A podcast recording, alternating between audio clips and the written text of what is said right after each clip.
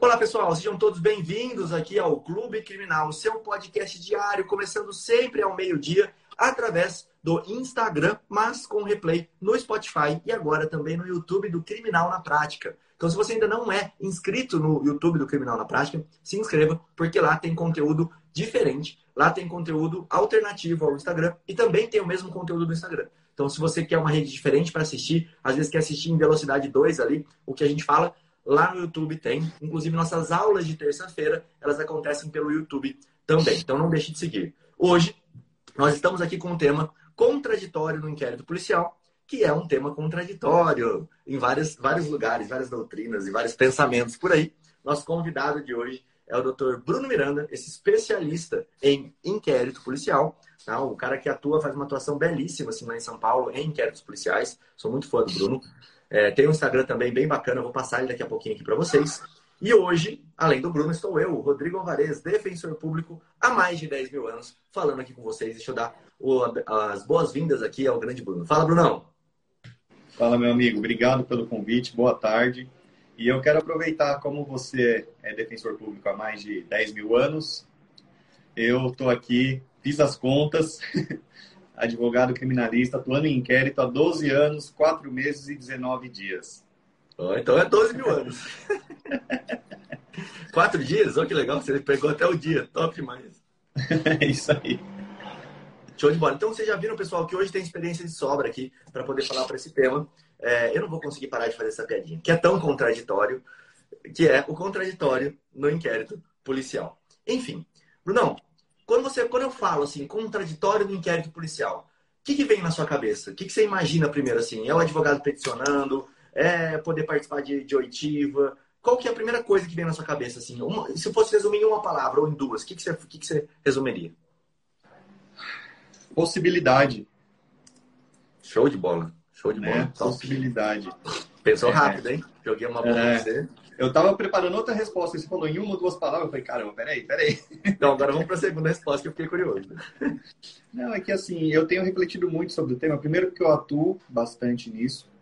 E segundo, porque eu ouço os nossos colegas advogados com preconceito, dizendo que no inquérito policial é impossível atuar, é impossível conseguir resultado, é impossível é, alterar né, o encaminhamento de uma investigação, de forma que possa auxiliar o cliente. E aí isso me, me motivou a quebrar esse paradigma que as pessoas têm, essa, essa crença limitante de que o inquérito é o que é e pronto, né?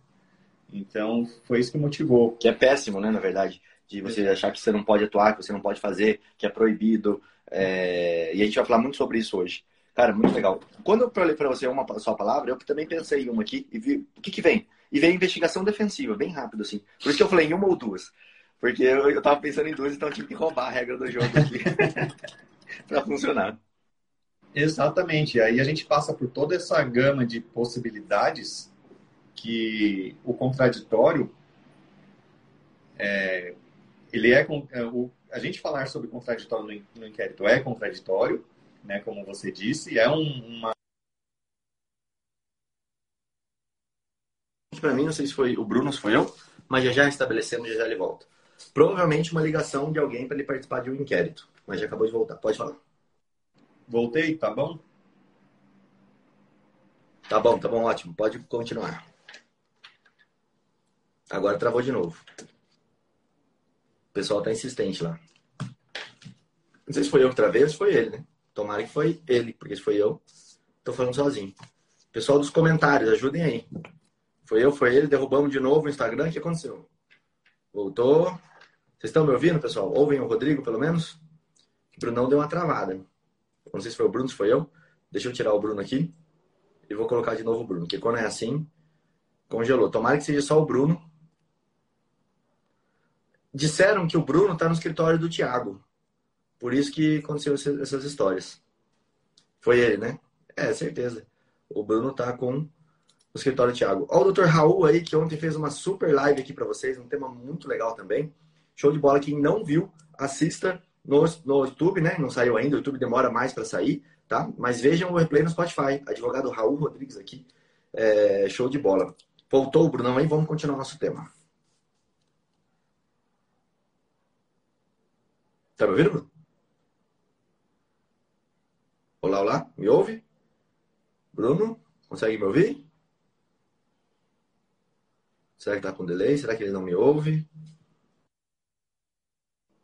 Bruno, vamos lá, Bruno. Bruno, voltei. Tô vendo que você voltou, pô. Fale comigo. Vou tirar ele e vou pôr ele de novo. Removi ele. Vamos colocar ele de novo. Foi ele. Aí Oi. agora você tá me ouvindo. Tá tudo bem agora? Agora tá. Beleza, maravilha. Seguimos? Vamos, vamos embora. O que você estava falando sobre? Então, eu estava falando sobre esse preconceito que as pessoas visualizam, e aí o contraditório no inquérito é um tema contraditório, porque eu entendo que o contraditório, é, aquele da doutrina, é uma, uma interpretação já ultrapassada. E me parece que ninguém se interessa em aprofundar o tema no, no, no manual de direito processual penal. Né? Porque a atuação prática mostra que o contraditório é você que está lá que faz ele acontecer. Sim. E tem outro ponto, Bruno, que eu, que eu vejo que é muito interessante, que é, por exemplo, nulidade. Pessoal, sempre que eu falo isso, o pessoal fica bravo. Ah, não tem nulidade no inquérito. O pessoal fica bravo. Qual que é o sentido de não ter nulidades no inquérito? E aí entra o contraditório, como uma das nulidades. Se o delegado falar, não vai ter contraditório, eu não vou fazer nenhuma diligência que o advogado pediu, tem algum problema? Não tem problema para ele. Por quê? Porque ele toca o inquérito da maneira que ele achar. O inquérito é um, um caderno que ele é feito para que o Ministério Público consiga provar que uma determinada pessoa cometeu ou não um crime. Você, como advogado de defesa, pode exercer o contraditório? A gente vai falar muito disso aqui na live. Essa é a ideia, né? E aí, nulidade dentro do inquérito existe? Não, não existe. Mas, Rodrigo, mas e uma perícia não vai existir? Aí vai existir. Tudo que você for aproveitar para o processo depois, nulidades são bem-vindas, nulidades vão existir, tá? Então, essa é a grande ideia quando a gente fala de nulidade em inquérito. Nulidade de uma prova irrepetível existe? Existe. Agora, nulidade de um depoimento policial porque deu Ctrl-C, Ctrl-V. Em tese, esse depoimento já nem poderia ser utilizado. Ele é só um mero indício, ele é só um, uma fumacinha ali. Claro, isso pode provar um crime, por exemplo, de falsidade ideológica, porque não foi aquela pessoa que assinou que falou que está ali. Aí é uma outra coisa, é uma, um indício de prova para um próximo crime. Tá? Não é uma nulidade dentro daquele primeiro processo. Diferente é, o promotor utilizou esses depoimentos como prova dentro do inquérito, dentro do processo. Aí sim teria é, caso de nulidade, né? Mas vamos voltar aqui para o tema, que é o tema é o contraditório, né, Bruno? Qual que você acha que é o ponto mais importante? Ou então vamos seguir aí o que você preparou, não sei se você quer seguir uma linha, eu vou perguntando. Não, não. Para mim está tudo tranquilo. O que eu queria começar passando é que às vezes o pessoal não se atenta à própria regra, né? Seja a Constituição, seja Código de Processo Penal. E eu separei aqui incisos do artigo 5 vocês me desculpem, mas ó, aos litigantes em processo judicial ou administrativo e aos, aos acusados em geral são assegurados o contraditório e ampla defesa. Procedimentos administrativos. Uhum. É, e aí os direitos de Miranda também, né, que garantindo a ele a assistência de um advogado. O advogado hoje, no meu entendimento, é, ele faz o controle de legalidade do inquérito o papel que agora o juiz de garantia vai fazer. Né? É o controle de legalidade. E se há controle de legalidade, a gente está falando é, é, em devido processo legal. E se há devido processo legal, há ampla defesa e contraditório. Então, por conta de algumas alterações nessa né, do, do juiz de garantias, a gente está tendo é, atualizações no inquérito policial que ainda não foram verificadas, que ainda não foram estudadas, não foram trabalhadas. Né? Porque o juiz de garantia está lá para isso. Se ele vai deter, autorizar a produção de uma prova, se ele vai autorizar um requerimento, seja do, do Ministério Público, seja uma representação da autoridade, seja da vítima, seja do, do advogado do investigado, e passa por ele, já é um controle de legalidade. Lógico que não é um contraditório igual no processo, mas também não é mitigado, como diz a doutrina. Não é tão escuso, tão reduzido. Esse é o meu entendimento principal, assim. É, quando eu falo que não tem nulidade, é, é sempre difícil explicar isso. É assim, tá, se o delegado ouviu copia e cola do policial, é, se ele, por esse copia e cola, encontrar uma outra testemunha, pegar essa testemunha, ouvir ela ali dentro, se ele ouvir uma diligência, uma denúncia anônima, é, através dessa denúncia anônima, ele conseguir uma outra coisa, para o delegado, para o inquérito, anular um inquérito por causa de uma nulidade, isso não vai existir. O que ela faz é contaminar o processo. Essa é a minha visão, pelo menos. Né? O que as nulidades do inquérito faz é contaminar o inquérito e não você aceitar uma nulidade em si que vai é, parar um inquérito. Agora nós temos tendo esse é, entendimento legal do STJ, que é o entendimento de que se o policial arrombou a porta de uma residência, esse policial cometeu uma ilegalidade ali. Então, a partir daí, eu posso conseguir até uma nulidade dentro do inquérito. Mas, de novo, a nulidade não é do inquérito, é da prova que foi produzida. E essa prova que foi produzida, ela não vai poder contaminar o processo. Então, por conta desse raciocínio, é que você exclui. É, não sei se você concorda comigo, ou se está diferente do que você falou agora, Bruno. Não, concordo. É isso. Show de bola. Tá, e qual, qual diligência você acha que é possível fazer? Já que a gente está falando de contraditório, o que, que, você acha que é possível fazer dentro de uma delegacia? Ou melhor, o que, que você faz dentro de uma delegacia você fala, cara, isso aqui é possível, isso aqui é possível, isso aqui é possível? Na verdade, eu não vejo limite. Eu tenho que tudo é possível dentro né, das normas, dentro da legalidade, dentro do, dos requerimentos. Mas eu já tive casos que eu fiz uma peça de requerimento de, de, de não foi busca e apreensão, foi medida securatória para quebra de sigilo bancário. Eu, como assistente de acusação, fiz esse pedido, despachei com o delegado, ele entendeu o pleito, ele representou para o juiz do DIPO e o juiz deferiu. Tudo isso veio com o start do meu pedido. Cabe o meu pedido? Não caberia. É uma representação do delegado, mas eu fiz o pedido e despachei com ele. Ele entendeu que sim e ele fez a representação como se fosse um deferimento do meu pedido para o juiz analisar. E foi feito assim. Então, a gente passa pela situação, e aí a nossa investigação defensiva, né? É, a nossa possibilidade de, de ir buscar provas e relatar ela nos autos, e a gente sendo parcial, estando defendendo o interesse de uma pessoa, a gente não tem obrigação de juntar o que possa prejudicar, ao contrário do Ministério Público, né, que aí entra naquela questão de doping processual, como bem diz o Alexandre Moraes da Rosa, né, e, e, e assim por diante. Então, e aí, por exemplo, ah, outra coisa, a gente tem um projeto de lei que está tramitando desde 2018 para alterar o artigo 14 do Código de Processo Penal, para instituir efetivamente contraditório no inquérito, que vai constar lá expressamente. Tem uma coisa interessante, Bruno, que eu estava vendo esses dias, que foi o seguinte: o, o Procurador-Geral da República ele entrou agora com vários pedidos aí, enfim, de liminar, para proibir que a Defensoria Pública consiga ter é, o poder de requisitar coisas de órgãos públicos, tá? Por exemplo, ah, eu posso requisitar aqui que a empresa de energia me deu o endereço de alguém. Se não for um sigilo, acho que esse exemplo que eu dei foi meio ruim, mas se não for algo sigiloso, eu posso requisitar. Eu tenho o poder de requisitar coisas. Desde que não, tenha, não esteja, por exemplo, numa interceptação telefônica, algo que eu precise de uma autorização judicial, assim como o MP, nós podemos requisitar. Qual foi o embasamento dele? Olha que coisa maluca. Ele fala o seguinte na ação. A Defensoria Pública não pode requisitar porque falta paridade de armas, já que o advogado não pode fazer o mesmo pedido, ele não pode requisitar coisas de órgãos públicos. Só que você fala, opa, peraí, PGR, o MP pode. Então vamos de novo fazer esse mesmo exercício que você fez. Se está faltando, então também vamos proibir o Ministério Público de fazer requisição. Ah, mas ele não vai mais poder investigar crime. Então, aí que está. Se você quer algo justo, algo que tem uma balança para os dois lados, o advogado tem que ter poder de requisição. O defensor tem que ter poder de requisição. O promotor tem que ter poder de requisição, de requisitar mesmo. Olha, eu requisito que seja ouvido tal pessoa. É, para um delegado, por exemplo. E aí eu conversei com vários delegados. Cara, quando o MP faz isso, ele não ordena que aconteça alguma coisa. Ele requisita e o delegado só cumpre uma informação. Tá? É, dentro do nosso procedimento, por exemplo, de investigação defensiva, isso poderia ser é, feito. Olha, eu requisito tal informação, requisito qual é, aquela outra informação, e assim vai. Tá? Porque isso é muito útil. Apesar da gente usar muito pouco no crime. Por incrível que pareça, o nosso poder de aquisição, assim, no crime, eu sempre prefiro pedir para o juiz fazer dentro do processo, processualmente falando.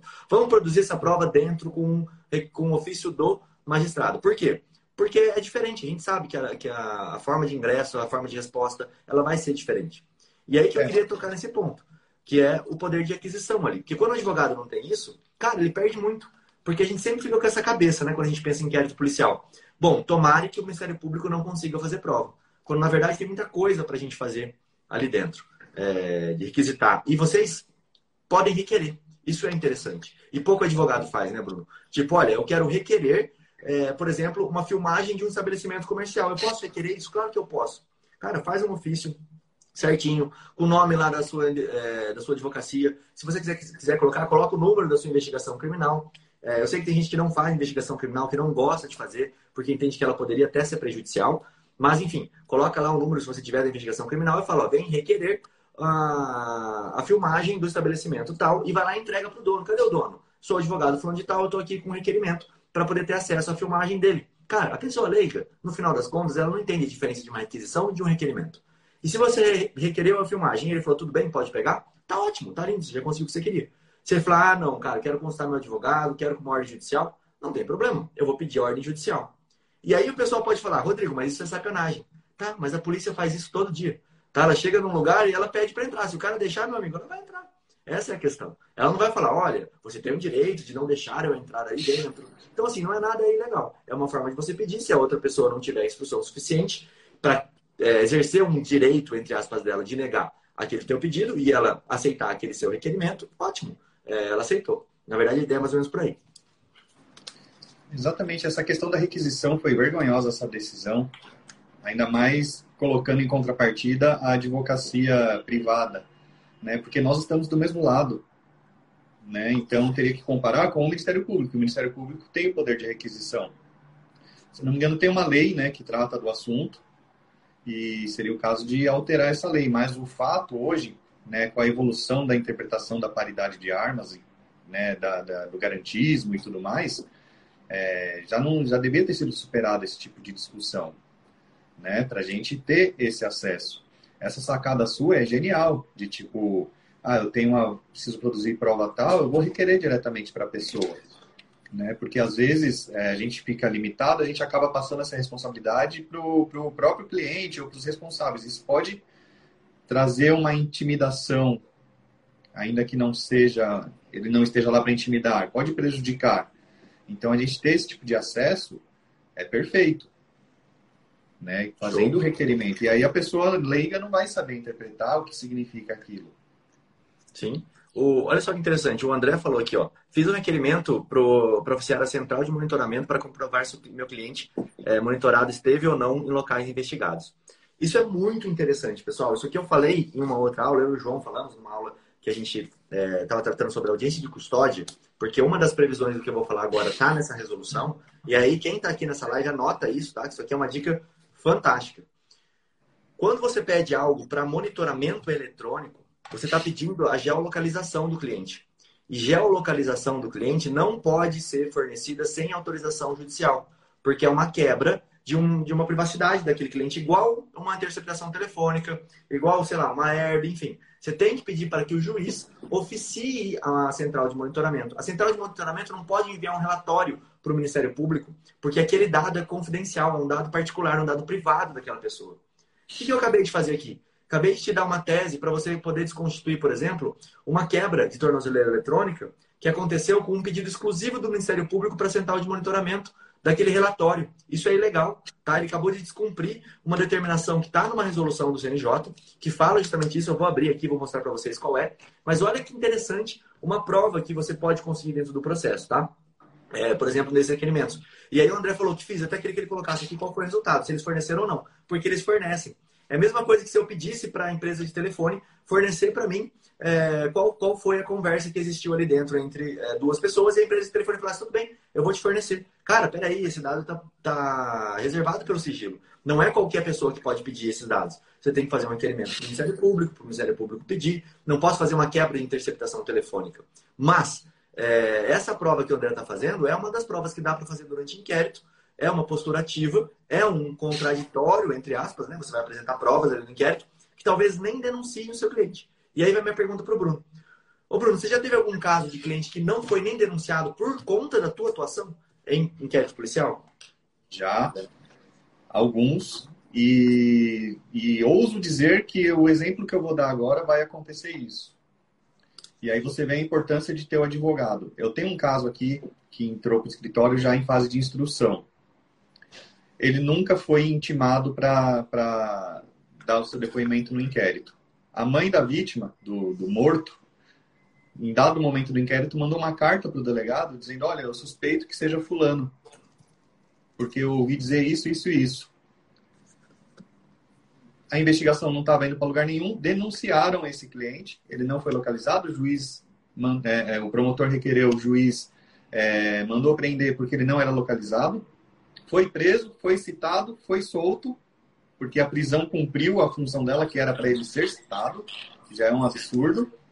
E aí chegamos agora na fase de instrução, ele tem testemunhas que ele sequer estava no mesmo estado. O crime foi em São Luís, no Maranhão, ele estava lá no Pernambuco. Trouxemos essas testemunhas. Se ele tivesse sido intimado no inquérito e trazido essas questões, ele seria descartado, com certeza. Porque é muito, era muito pueril a, a, a investigação sobre ele. Foi finalizada às pressas. E aí o caso que eu tenho agora o rapaz foi reconhecido, aspas, com 60% de certeza. Eu nunca vi isso. Através de uma foto no Facebook.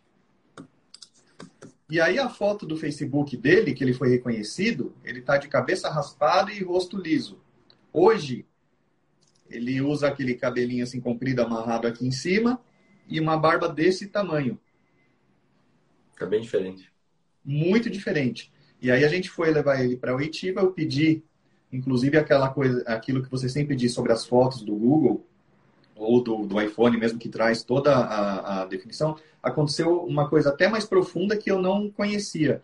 Eu pedi para ele separar e ele trouxe a, as fotos do dia com a localização e o, a, o risquinho lá onde ele percorreu, tirando ele completamente do local do crime. Isso foi semana passada e eu ouso dizer que a investigação cessou sobre ele. Entendeu? Aí também cabe ao Ministério Público estar atento e de repente questionar essa prova ou não. Né? O, que o, o que o Bruno falou agora é o metadado. Ele é assim, incrível o metadado. Toda foto tem o metadado. Deixa eu, dar, deixa eu dar bom dia aqui aos nossos amigos Thiago Bunin e Dr. Augusto Mendes Júnior. É, é Júnior, né? Tem Júnior, né?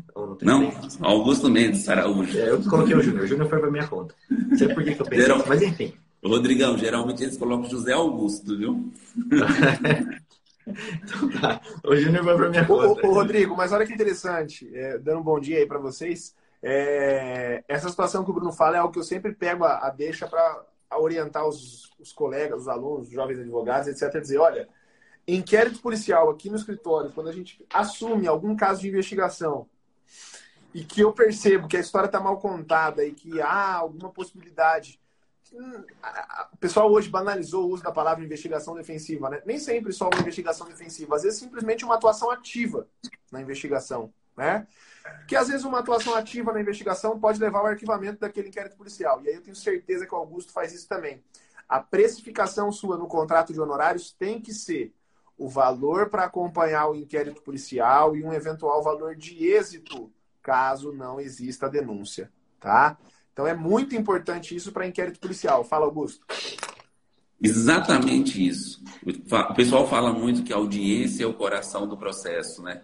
E eu venho falando há tempos que, na verdade, o coração do processo é o inquérito. Um inquérito bem feito, você está dando um eco aí? Um inquérito bem feito, ele você resolve um grande. Eu tive um caso muito parecido esse que o Bruno acabou de comentar, que era um homicídio na saída de uma boate aqui em São José do Rio Preto e tinha uma testemunha presencial que falava que viu os tiros saindo de dentro do veículo Golf do meu cliente. E aí ele estava no motel quando a polícia foi na casa dele.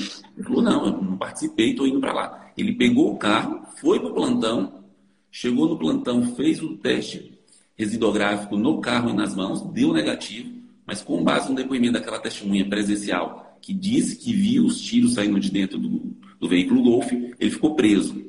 Imediatamente a gente fez essa prova aí, de demonstrar através do metadados do celular o caminho que ele fez até o motel, para comprovar, e pegamos as câmeras de segurança, de segurança da boate e juntamos no processo. Surpreendentemente, a gente falou que o Bruno falou. Ó, você está fora do processo. conseguimos o habeas corpus, conseguimos a soltura. O que é que o Ministério Público faz? Oferece a denúncia e fala. Diferente do que narramos primeiramente, o réu ele prestou auxílio posterior na fuga. E aí colocou ele numa segunda figura de auxílio posterior à fuga. Falei, não, tá de brincadeira. Então, assim, não acho que está resolvido, viu, doutor? Grande Brunão aqui. Não acho que está resolvido, porque o Ministério Público tem uma criatividade, às vezes, que é impressionante. Impressionante. Augusto, é isso que eu acho legal a gente falar, depois eu vou passar a palavra para o Bruno ali, que é a estratégia processual também. Porque, às vezes, a gente vai tomar umas porradas que a gente não estava esperando. E aí depois a gente fala, pô, se ele vai fazer isso, se ele vai fazer esse tipo de sacanagem, eu também vou. Então eu vou fazer toda a minha prova, e em vez de eu ter uma ânsia de tirar o cara no inquérito, eu vou guardar toda essa prova que eu fiz e vou apresentá-la no momento futuro, quando o Ministério Público já não tem mais como mudar o que está lá, já não tem mais como fazer uma outra coisa. Então, assim, às vezes eu fico pensando muito assim, cara, será que esse caso eu posso mostrar agora esses meus dados? Será que eu guardo isso para depois? Só que óbvio que tem casos que eu tenho que mostrar. E tem casos que o Ministério Público vai fazer coisa maluca. Que tipo, cara, eu deveria mostrar, eu mostrei, mas o Ministério Público colocou lá e fez o pedido dele. Né? Eu vou dar uma de João Ricardo aqui, até arrepiei aqui agora, até arrepiei. Por quê? Porque na época eu falei isso para a família. Eu falei assim, ó, não vamos juntar, espera mais um pouco. Eles falaram, doutor, a gente não quer, a gente quer provar a inocência dele já. Eu falei, não vamos fazer isso agora. Espera vir a denúncia, espera narrar esses fatos. É questão de dias. Réu preso, tem prazo, é dias. E aí eles falaram, doutor, eu quero que junte, eu quero que junte. E depois, quando aconteceu isso, eu falei assim, tá vendo? Olha aí o que aconteceu. Falei, doutor, eu...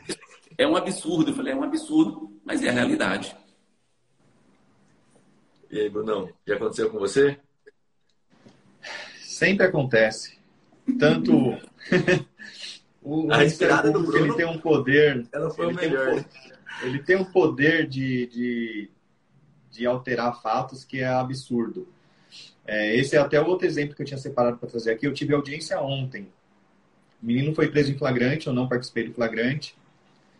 É, imediatamente, né? Cheguei lá, ele já tinha sido ouvido, mas aí depois ele me disse que a oitiva que está nos autos não foi a dele, né? E aí sentei para conversar com o delegado depois de praticamente tudo encerrado demonstramos a situação, levei os vizinhos que precisavam, que, que presenciaram a situação. Foi um roubo de, de, de, de um caminhão de, de engradados de cerveja. E a carga caiu e o meu cliente foi pego pegando uma caixa, que não era nem de cerveja, era de Guaraná. Oh, e aí ele. e aí ele. No momento que ele pegou a caixa, a polícia chegou e a polícia narrou que ele participou do roubo, ele não foi reconhecido e etc. E aí eu conversei com o delegado, o delegado falou, beleza, vou colocar aqui então uma receptação. Já aliviou. E aí ele ficou preso, na custódia a gente soltou ele, na custódia ele foi solto, pagou fiança de mil reais, se eu não me engano, e aí o, o, o delegado concluiu o inquérito, a investigação, indiciou todo mundo, eles pela receptação e os outros dois pelo roubo, e o promotor denunciou ele pelo roubo também. O que, que eu quero dizer com isso? O, o, o promotor ele não está vinculado à definição é, primeira do delegado, né? Mas o delegado também tem capacidade de tipificar um crime, né? Adequar um fato. E aí a gente está essa é a nossa tese de defesa. O promotor inclusive pediu a prisão deles porque a denúncia foi por roubo. O juiz não deu. Eles recorreram, fizeram reze. A gente a gente apresentou as contra contra razões e foi, foi mantido solto. E aí o questionamento é, a atuação lá com o delegado, no inquérito, no flagrante, o delegado verificou que era é, é, a receptação, não o roubo. Se ele tivesse sido finalizado o inquérito como roubo, o cliente estaria solto hoje?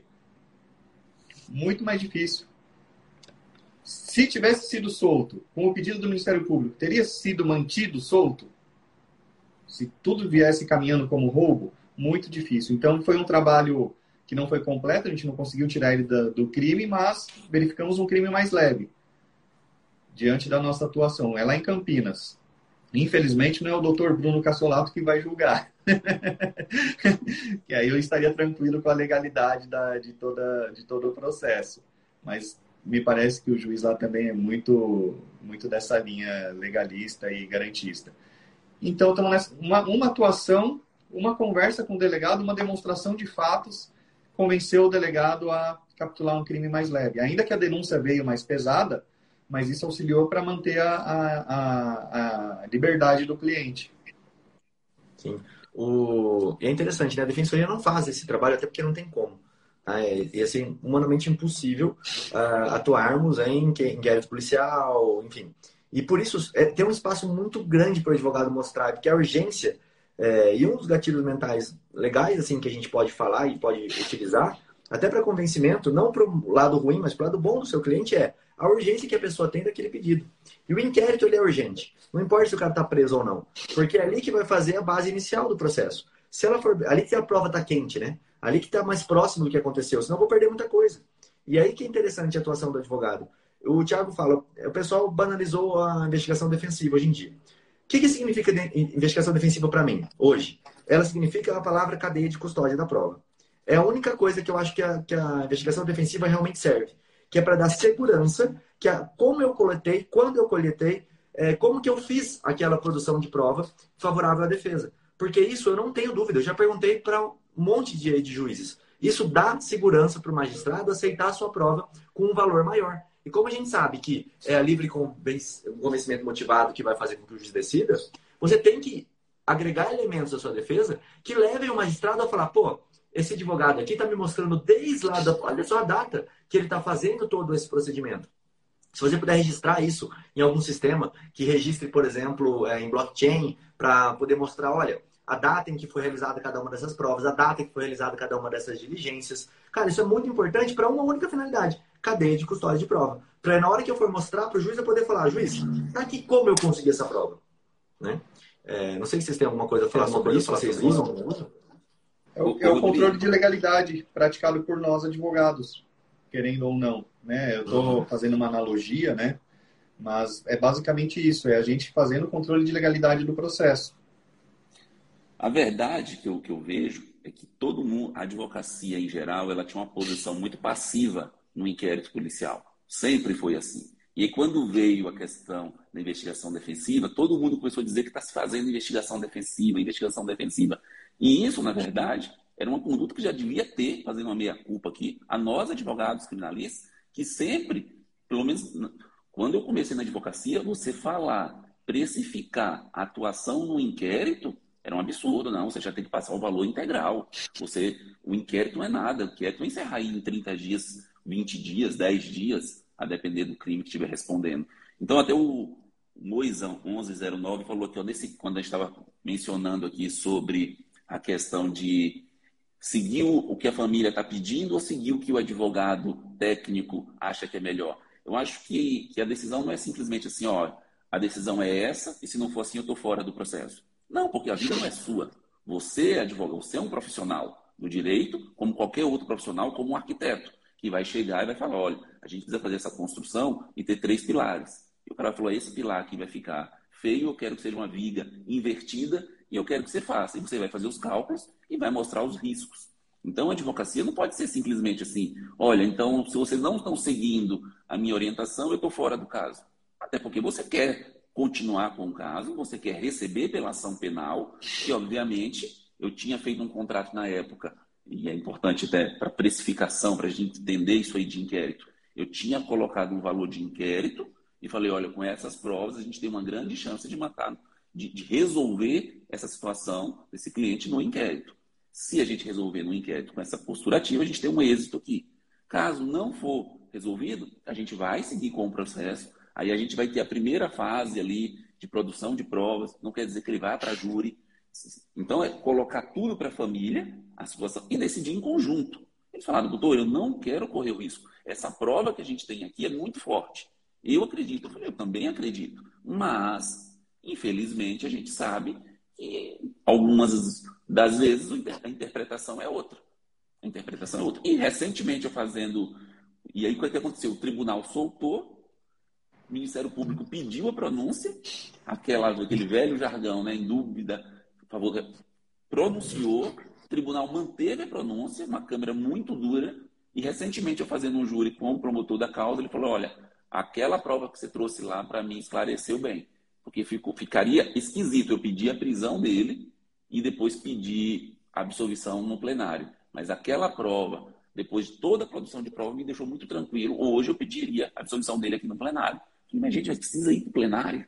É. é. Eu acho que, que, que não, não, se entende, é, e aqui uma crítica ao Ministério Público muitas vezes, se ele já sabe que no plenário ele vai pedir a absolvição, já atravessa uma petição antes já menciona, porque você traz subsídios através até de um habeas corpus, um trancamento. O trauma que se traz uma família, no próprio réu, de ir para um plenário para quando chegar lá falar, nossa, o promotor pediu, precisava passar por tudo aquilo. É a mesma coisa de um inquérito, às vezes mal feito, que chega lá na frente e vai dar uma absolvição. Poderia ter se resolvido ali naquele inquérito. Então, acho que é tema de suma importância, e o Bruno, é, especialista em inquérito policial, é o coração do processo. A gente tem que entender isso. O, o inquérito é o momento em que você, advogado, tem todas as possibilidades de formar a sua autoridade, porque quantos advogados você vem falando? Eu conheço o Bruno, especialista, se especializa, especializa em inquérito, em produzir essa prova. Aí todo mundo agora fala investigação defensiva, investigação, provimento 188. Tá, e a postura ativa dentro do inquérito? E concordo plenamente com o Rodrigo. Eu acho que a, esse procedimento é para trazer uma segurança, uma segurança para o juiz da colheita da prova e para a garantia da prova, da cadeia de custódia da prova. No mais, é, é, é, seria a atitude ativa da defesa no inquérito policial.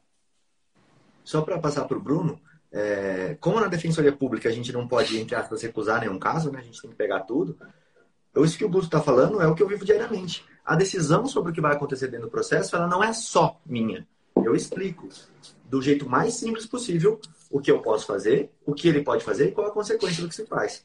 Esses dias mesmo, o réu falou assim: o que, que eu falo na audiência? Esses dias, acho que foi nessa semana, inclusive. O que eu falo na, na audiência, doutor? Falei assim: olha, eu vou te explicar o que, que você vai falar e qual é a consequência. Se você falar isso, a consequência é essa. Se você falar isso, a consequência é essa. Se você falar isso, a consequência é essa. Ah, mas qual eu falo? Cara, aí eu já te expliquei o que é e a consequência. Na minha visão, você sempre tem que falar a verdade, porque é a forma mais fácil de eu trabalhar dentro do processo.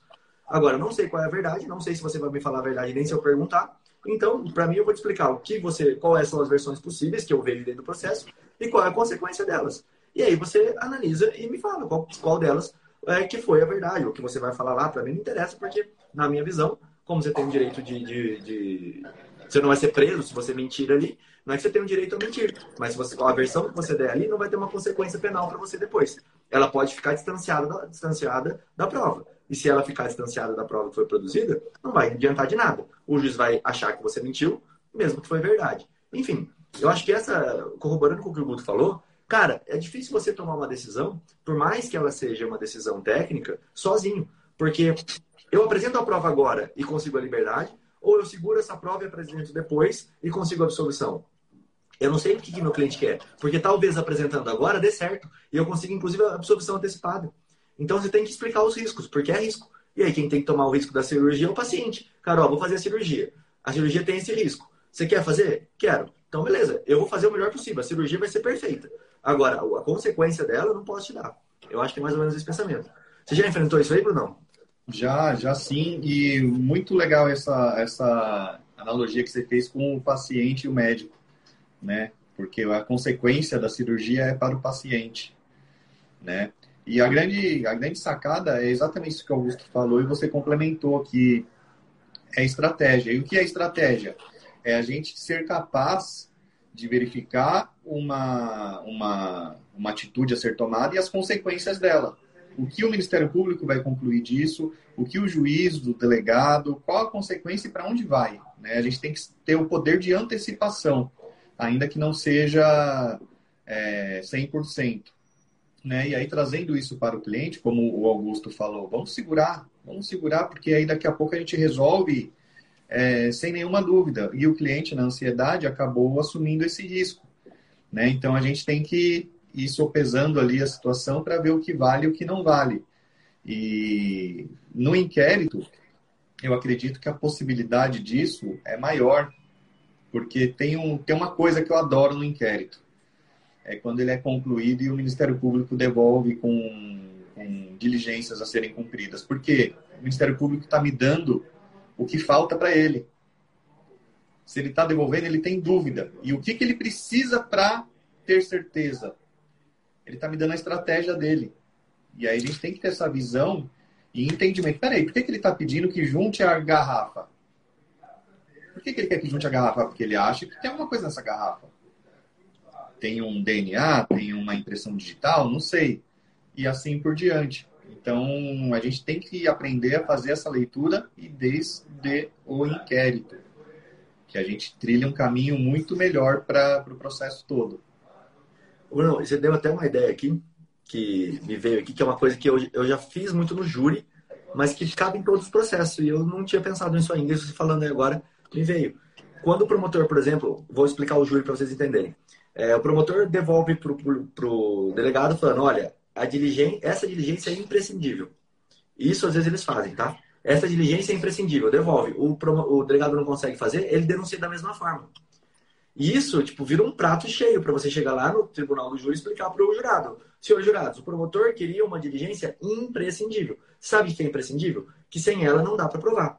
O processo chegou até aqui porque o Estado insiste nesse pró-societário. Vou explicar aqui rápido, tá? Para o jurado você vai ter que falar mais fácil, enfim. Ou seja, sem essa diligência imprescindível, ele até pode ter indício, mas ele não tem certeza. Ele até pode ter o começo, mas faltou algo e ele não conseguiu pegar essa peça do quebra-cabeça. E na dúvida, eu preciso absolver. E o Bruno falando isso, eu posso explicar isso para o magistrado em qualquer processo. Eu posso pegar lá no inquérito, olhar por que, que foi devolvido. Ó, é, preciso de mais 30 dias para investigar. Beleza, volta. Preciso de mais 30 dias para investigar. Beleza, volta. Tá bom. Depois passou, sei lá, um ano dele pedindo, ele devolveu sem fazer mais nenhuma diligência. Então, peraí, se o próprio delegado precisou de mais um ano para investigar, não acrescentou nenhuma diligência nesse tempo todo, devolveu da mesma forma para o Ministério Público, é que existe dúvida. Então, esse é um argumento legal também para você explorar dentro do seu processo, junto com o que o Bruno falou, de olhar o que, que falta para o promotor. E se ele resolveu ou não a situação. Cara, genial, cara, muito bom. Muito legal mesmo. Eu tenho visto aqui, talvez o Bruno até saiba qual que é a lei, o provimento da corregedoria. Nos inquéritos aqui no estado de São Paulo, quando ele pede mais 30 dias, eu tenho visto agora sempre o Ministério Público, eu não fosse meu computador, porque senão eu olhava aqui agora, manifestando o seguinte, nos termos do, eu acho que é uma norma da corregedoria, indique à autoridade policial quais diligências estão faltando a ser cumpridas e justifique por que os 30 dias. Então, um ou outro promotor tem feito isso, mas toda vez agora que eu tenho acompanhado o inquérito, quando vem com pedido de prazo, quando vem com pedido de prazo, eu tenho pedido isso. Já atravessa uma petição. Veio pedido de prazo mais 30 dias, eu já atravesso a petição pedindo para que o Ministério Público é, solicite ao delegado que informe quais diligências estão faltantes, são necessárias. Justamente para isso que o Bruno acabou de falar. Para a gente saber qual que é a linha de investigação que ele está seguindo. Então, veio os primeiros 30 dias, você já atravessa essa petição. Depois eu posso pesquisar aqui, não sei se o Bruno sabe, se o Rodrigo, mas eu posso pesquisar aqui, pego meu notebook aqui, vejo, e aí eu solicito, tenho solicitado isso, identifique justamente para saber qual que é a linha de investigação que ele está indo. Nesse processo, por exemplo, do que o Ministério Público depois denunciou, ele solicitou a devolução do inquérito para que, pela herb das antenas, informasse quais telefones celulares estavam conectados naquele momento. E aí, o que, que foi o pedido que eu fiz? tinha uma diferença de horário entre o horário da câmera e o horário em que, em que falava que aconteceu o crime. Aí ele falava o seguinte: olha só, apesar das imagens, o horário em que aconteceu o crime e o horário da câmera, há uma diferença aqui de 15 minutos. Então pode ser que nesses 15 minutos há alguma, alguma divergência. E aí eu tive uma sacada que eu falo. Isso aí é postura ativa, não é investigação defensiva. Eu pedi para o oficial o Copom para saber qual foi a primeira ligação e o horário da primeira ligação. Por quê? Ninguém fica 15 minutos esperando. Aconteceu um crime e aí a ligação do Copom veio e bateu com o horário que ele estava saindo. Por quê? O Copom ele falava assim, ó, estão dando tiros aqui. E aí você escuta mais tiros. Então era exato o momento dos tiros. Então você conseguia casar ali a ligação do Copom, da pessoa que estava ligando. Eu consegui essa testemunha, que eu não tinha, uma ligação do Copom, que ele pediu para se identificar. Então essa testemunha falou: não, os tiros não partiram dentro do carro. E aí, quando veio a prova, o exame pericial do corpo, a marca era próxima, tinha marca de fumaça. Então, era impossível que os tiros partiram de dentro do Golfo. Então, a gente tinha todo esse conjunto. Ele falou: não, doutor, vamos juntar, vamos juntar. A parte boa, que ele saiu de liberdade imediatamente. Assim que a gente juntou, o juiz manteve, o tribunal revogou. Mas o processo se estende e estamos aí com plenário do júri. Mas entender qual é esse caminho que o Ministério Público está fazendo, que prova é essa imprescindível, especialmente nos crimes dolosos, para o jurado, é muito importante. Talvez o juiz ali não, não leve tanto em consideração, porque fala que a opinião é do Ministério Público, mas se ele próprio está dizendo que é imprescindível, né, Rodrigo? Então acho que é, que é muito interessante isso daí. Foi até uma pergunta hoje que apareceu lá na comunidade que a gente tem lá no criminal no grupo. É, perguntaram isso para mim hoje, Guto. Se o Copom é obrigado a registrar todas as ligações, fica gravadas as ligações para o Copom. Aí eu respondi, em tese sim, em tese eles são obrigados a manter todo o registro. Agora, se eles vão manter ou não e se, vão, se não vai ter um caso específico, eu não sei. Não era para não ter, tá? Era para ter tudo registrado, né? É impressionante isso, porque eu tive um crime há cinco anos atrás e eu pedi a ligação e veio. Então, aqui no estado de São Paulo, não sei que sistema que eles usam, como que eles conseguem manter tudo isso. Pedi recentemente no processo de estupro.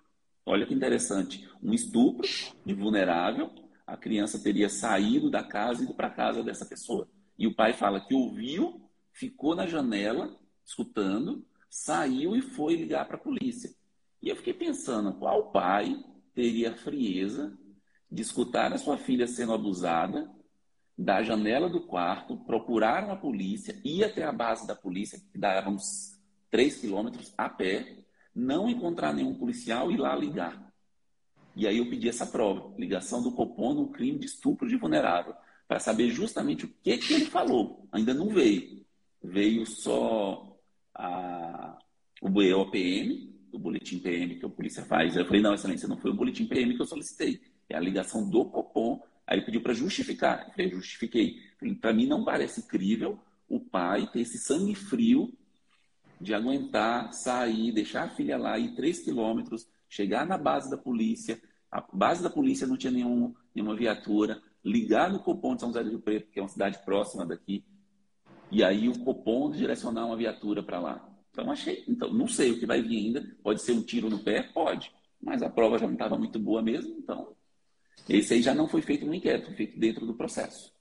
Legal. Até foi uma pergunta aqui, ó. Essa petição é endereçada ao juiz Aí depende da fase, né? Até vou pedir para o Bruno falar um pouco sobre isso. Depende da fase que você está. E aí que está outra importância da investigação defensiva, quando você usa.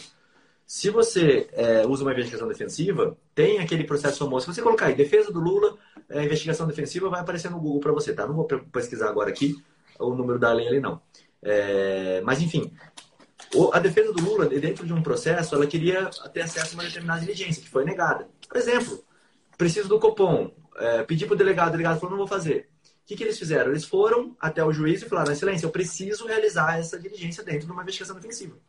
E aí eles falaram, não, é no cível. Aí ele foi no cível e tem uma decisão do TRF, acho que é o 3, não lembro qual é, é, que deu uma decisão muito legal, falando, olha, a defesa pode sim fazer auxílio. para aquelas provas que o, dele... que o, advogado não pode requerer sozinho, ele precisa do auxílio estatal. Então, o juiz precisa definir se ele vai deixar ou não ele ter acesso àquela prova. Né? Ó, é uma prova relevante? É. Tá justificada? Tá. Então, pode pedir. Então depende muito. Você pode fazer o pedido direcionado ao delegado. Se ele falar não, você vai ter que socorrer ao juiz. Ah, e aí, às vezes, até cabe HC. Tá? Dependendo do caso, daria você fazer um HC para o juiz, porque a autoridade coatora vai ser o delegado. Né? Suas petições, Bruno, você direciona normalmente para quem? Em fase de inquérito, antes de peticionar, toda petição assim, mais relevante eu vou, eu vou despachar com o delegado tá? Eu vou despachar para explicar para ele o que eu estou fazendo, para dar uma de, de bobo. Olha, eu estou aqui para auxiliar, eu estou aqui para ajudar, para não criar uma inimizade ou uma uma situação que possa, porque o ego é muito inflado dentro da delegacia. Então você precisa se posicionar como um, um mais humilde, por assim dizer. Tá? Então eu vou lá, eu faço isso, e aí eu peço a orientação do delegado. Você protocola agora para mim ou eu protocolo no IP digital? Direciono ao Ministério Público? Direciono... Eu, eu sinto cada caso para ter o melhor acesso e a possibilidade de, de maior êxito nessa questão. Show de bola. É, eu tenho feito também igual o Bruno. Procuro. Só que tem aqueles, aqueles processos que tem, ou, tem o inquérito que não tem capa e tem o inquérito que é um caso daquele delegado. E esse é um grande problema. Porque tudo que você pede no inquérito, ele leva para o lado ofensivo. Ele leva para o lado ofensivo. Por exemplo, ele determinou que fosse feita uma cariação entre minha cliente, que estava presa temporariamente, e o pai da vítima, né, no crime de homicídio. Eu falei, doutor, ela não vai participar. Ele falou, não, ela é obrigada a participar. Não, doutor, ela não é obrigada a participar. E aí ele foi para a delegacia, chamou, tirou e começou a fazer a cariação. Eu falei, não, você pode levantar e voltar, você não é obrigado a ficar aqui. Aí você já viu, né? Arrumei um inimigo no inquérito policial. E, cena de filme, né? Tem... Aquela cena de filme. Voltou, o que é o pior. Aí ele falou, tudo bem, doutor, voltou. Ele peticionou, falando que eu estava atrapalhando a investigação, que eu impedi a cariação. E aí a juíza falou, quem determina as diligências no inquérito é o delegado. Está autorizado a fazer. E olha o que aconteceu. Ele se preocupou tanto com a cariação, ele esqueceu de pedir a prorrogação da preventiva, da, da temporária, dentro de um prazo razoável que a juíza analisasse. O que, que aconteceu? Venceu a temporária, ela teve que ser posta na rua. Obviamente, buscaram ela. No outro dia, ele manda um ofício da delegacia falando que foi decretada, que foi prorrogada a temporária e que eu era sabedor do pedido de prorrogação, que assim me concedia 24 horas para apresentar a cliente na delegacia. E aí, como que você responde num processo que você já está tendo todo esse tipo de problema? Eu não direcionei nenhuma resposta a ele. Primeiramente, eu peticionei para a juíza. Falei, excelência, recebi esse ofício do delegado. Esse advogado não tem responsabilidade em apresentar qualquer pessoa perante ele, especialmente numa decretação de prisão temporária, que, ao entender da defesa, é ilegal essa prisão, é ilegal, né? É, indiquei, expliquei à cliente as consequências de permanecer foragida ou não, e aí é uma opção dela, e ela tem ciência que foi decretada a temporária. Ela não se apresentou, ele representou para a preventiva, decretou a preventiva. No final do inquérito, ele relatou, e o que é que o delegado, o que, é que o promotor fez? Existem diligências que são imprescindíveis. Requer o retorno e aí requer a revogação da prisão para poder o inquérito, porque não tem elementos. Olha, então, o detalhe. Então, ele queria que apresentasse a cliente. Se você se apresenta a cliente, ela fica presa mais 30 dias. Depois o promotor não tem elementos para oferecer a denúncia. Então, é um ponto muito sensível. Mas eu costumo fazer igual o Bruno. Eu vou até sem petição. Falo, doutor, tem uma, tem uma prova aqui que eu acho que seria interessante fazer que o senhor acha disso, disso? Às vezes eu nem peticiono. Só Exatamente. nessa conversa, não, doutor, eu vou fazer. Nem precisa peticionar, não. Você consegue resolver muita coisa no inquérito ali. Então você precisa saber o seguinte: você não, pode, não precisa ser aquele advogado que vai ser brigão dentro de delegacia. Senão você não consegue diligência nenhuma. Então, doutor, respeito o entendimento, mas eu acho realmente que é imprescindível essa prova. Então eu vou peticionar. Vou peticionar. Talvez peticiona, doutor, sem nenhum problema. Às vezes já consegui, outras vezes não. Outras vezes não. Acho que isso o Bruno fala muito, né? Eu acho que isso que é o, a grande carta na manga ali. Eu sempre uso isso muito também. Eu faço um pedido, às vezes o juiz se ofende. Por que você quer isso, Rodrigo? Não sei o quê, tá, tá, tá, tá, tá. Aí eu falo, não, olha, tranquilo, doutor. Se, se o senhor quiser negar, só consta meu pedido aí. Ah, mas por que você quer que consta? Eu falo, é, porque depois eu quero argumentar. Eu acho que eu tenho direito. Você acha que eu não tenho? Quem vai ganhar aqui é você. Aí agora eu preciso fazer o que o processo manda. Eu vou pedir para alguém é, de outro lugar olhar se eu tô certo, se você tá certo. Se eu tiver, vai voltar e a gente vai fazer. A gente vai anular tudo que aconteceu aqui. Agora, se você tiver certo, eu, meu pedido não vai dar em nada. É simples, não tem. Eu não, não tô bravo com você. Eu só quero fazer uma diligência. E você não quer que eu faça. Alguém que vai ter que definir isso. Aqui você vai ganhar e lá em cima a gente vai ver. Eu posso ganhar ou perder.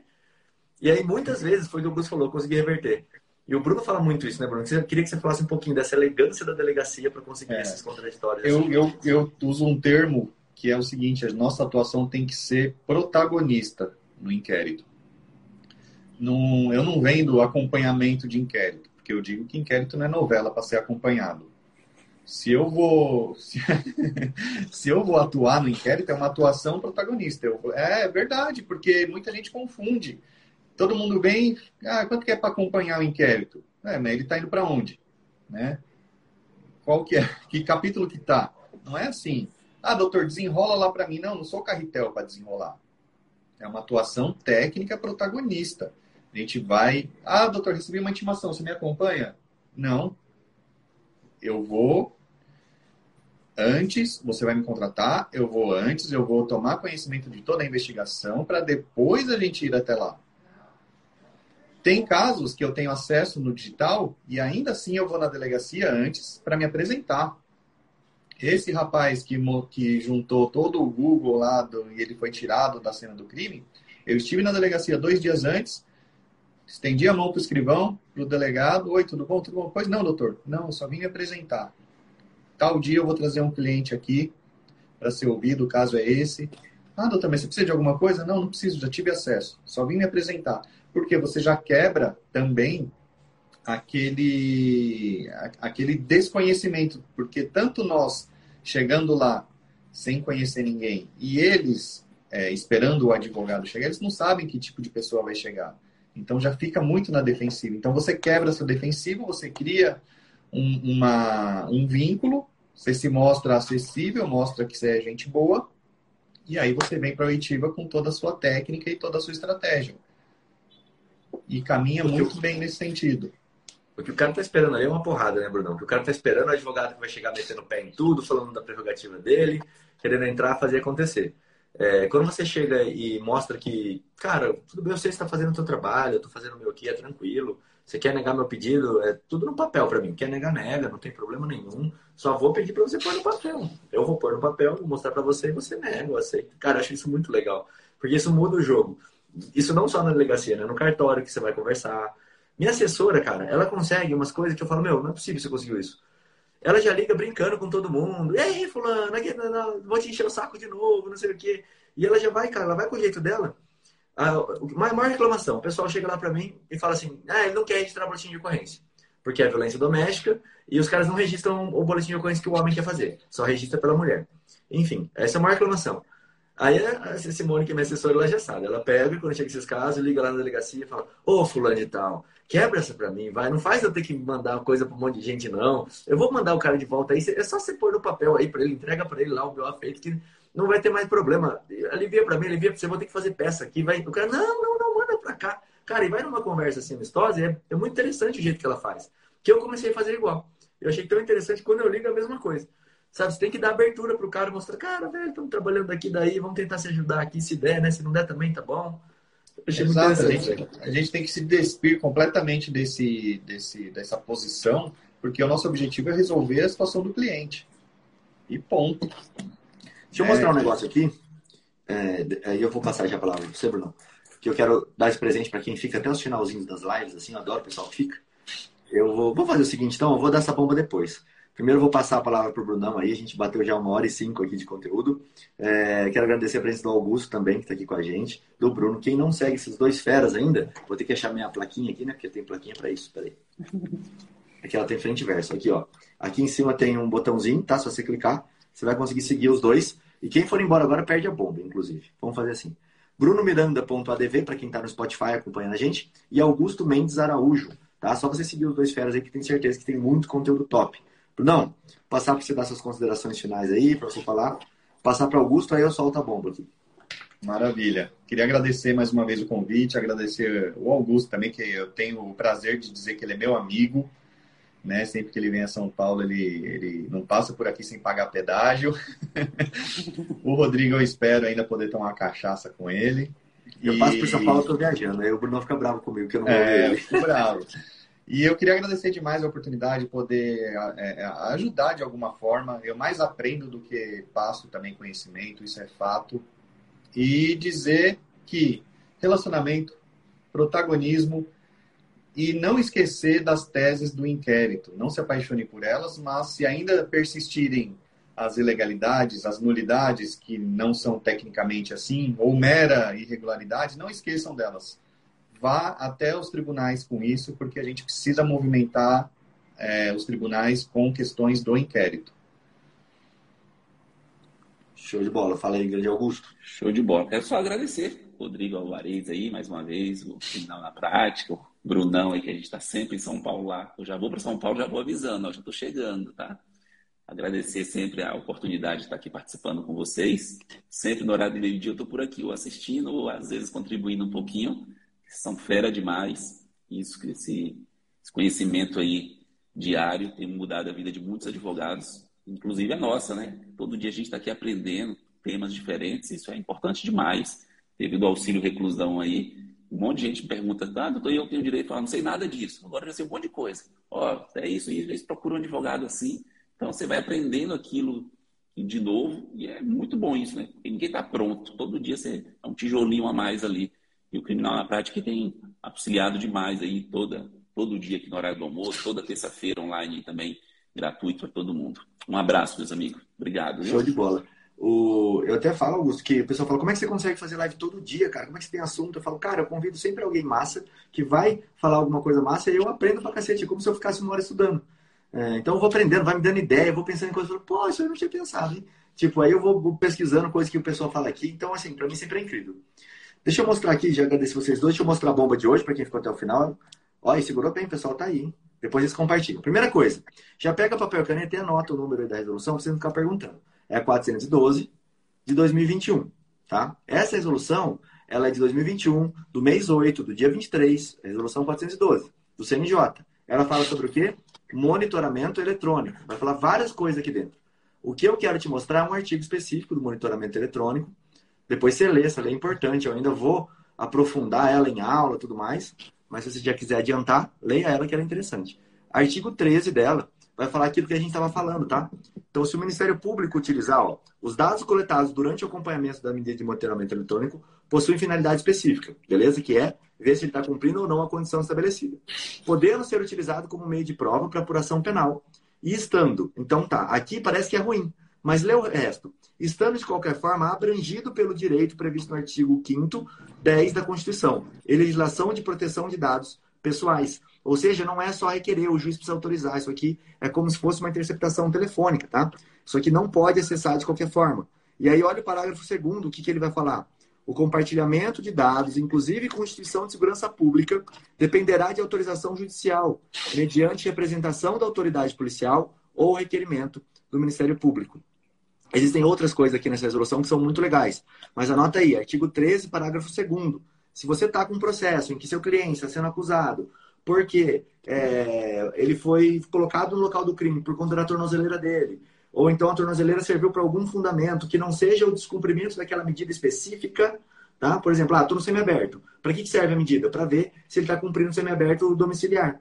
Agora, ela não pode ver se ele cometeu um crime, ela não pode ver nada além disso. Se ele descumpriu medida protetiva, é outra coisa. É, então, esse, esse, esse regulamento aqui é muito interessante. E lembra, resolução tem força de lei. Tá? Então, isso daqui, ela tem a força de uma legislação mesmo. Não é uma recomendação, é para ser utilizado dessa forma. Então, leia essa resolução, que ela é muito interessante. Queria deixar esse ponto aqui dela. É, ela saiu faz pouco tempo e ela tem esse ponto aí, que é muito interessante aí. Dito isso, obrigado, meus amigos. Valeu. E amanhã a gente tem mais. Está por aqui com vocês. Valeu!